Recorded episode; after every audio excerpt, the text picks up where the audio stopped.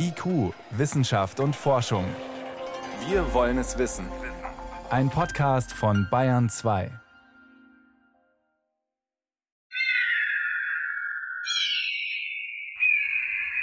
Lange bevor Vögel die Luft mit ihren Gesängen erfüllten, da muss es wohl solches Gekreische gewesen sein, was von oben zu hören war.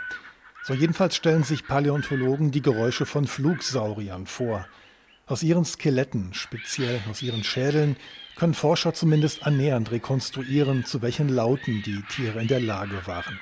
Anders ist es bei Fragen der Fortbewegung. Bei den Flugsauriern sind wir am Anfang zu verstehen, wie sie jetzt genau den aktiven Flug entwickelt haben. Muss Serjoscha Evers aus dem Bereich Wirbeltierpaläontologie der Universität von Fribourg in der Schweiz zugeben. Das Problem ist, es scheint keine Übergangsformen zu geben, also keine Vorfahren, die zumindest einige Merkmale der späteren Therosaurier hatten. Evers und seine Forscherkollegen aus Südamerika und England haben sich nun Skelettteile einer Reptiliengruppe namens Lagapetiden näher angesehen. Die fossilen Bruchstücke stammen aus Argentinien, Brasilien, Madagaskar und den USA. Auf den ersten Blick jedoch merkwürdig, der Lagerpetit an sich, der sieht gar nicht aus wie ein Flugsaurier als eine große, auf zwei Beinen laufende Eidechse mit langer Schnauze.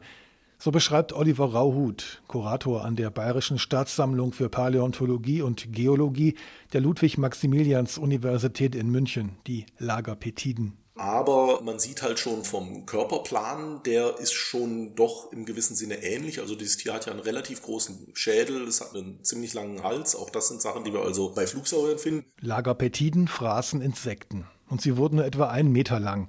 Auch die Größe käme also hin, um als Vorläufer von Flugsauriern zu gelten. Auch die waren nämlich anfangs klein.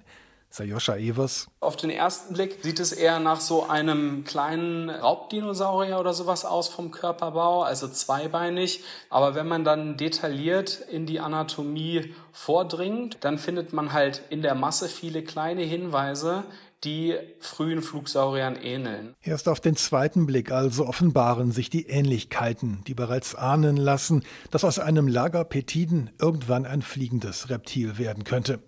Oliver Rauhut von der Uni München gibt ein Beispiel. Die Funktion des Armes ist natürlich ganz anders als bei einem landlebenden, normal eigentlich vierbeinig laufenden Tier. Die Lagerpetiden, das sind genau wie die frühen Dinosaurier schon zweibeinig laufende Tiere gewesen, was mit Sicherheit ein ganz wichtiger erster Schritt gewesen ist, damit halt diese Tiere die Arme für eine andere Funktion erstmal überhaupt zur Verfügung hatten. Die Arme der Lagerpetiten wurden zu Schwingen, an denen die Flughäute befestigt waren. Eine andere Funktion hatten auch die Klauen am Ende der Arme.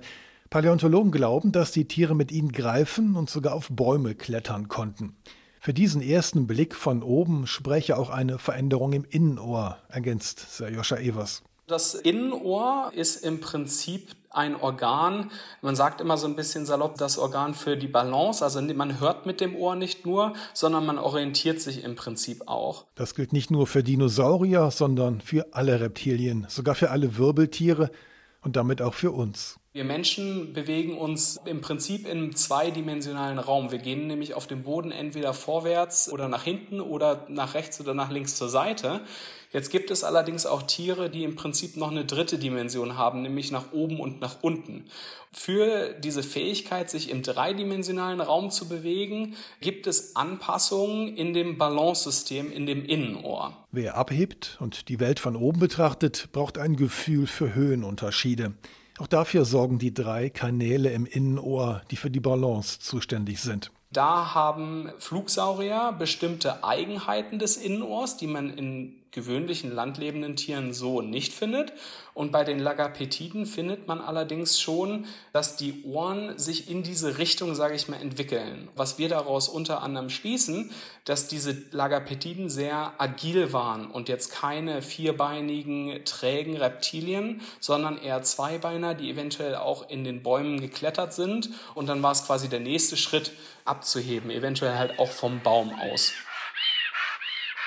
Die neue Analyse legt nahe, aus den Nachfahren nur ein Meter großer Tiere entwickelten sich bis zur Kreidezeit Flugsaurier, die stehend so groß waren wie eine Giraffe.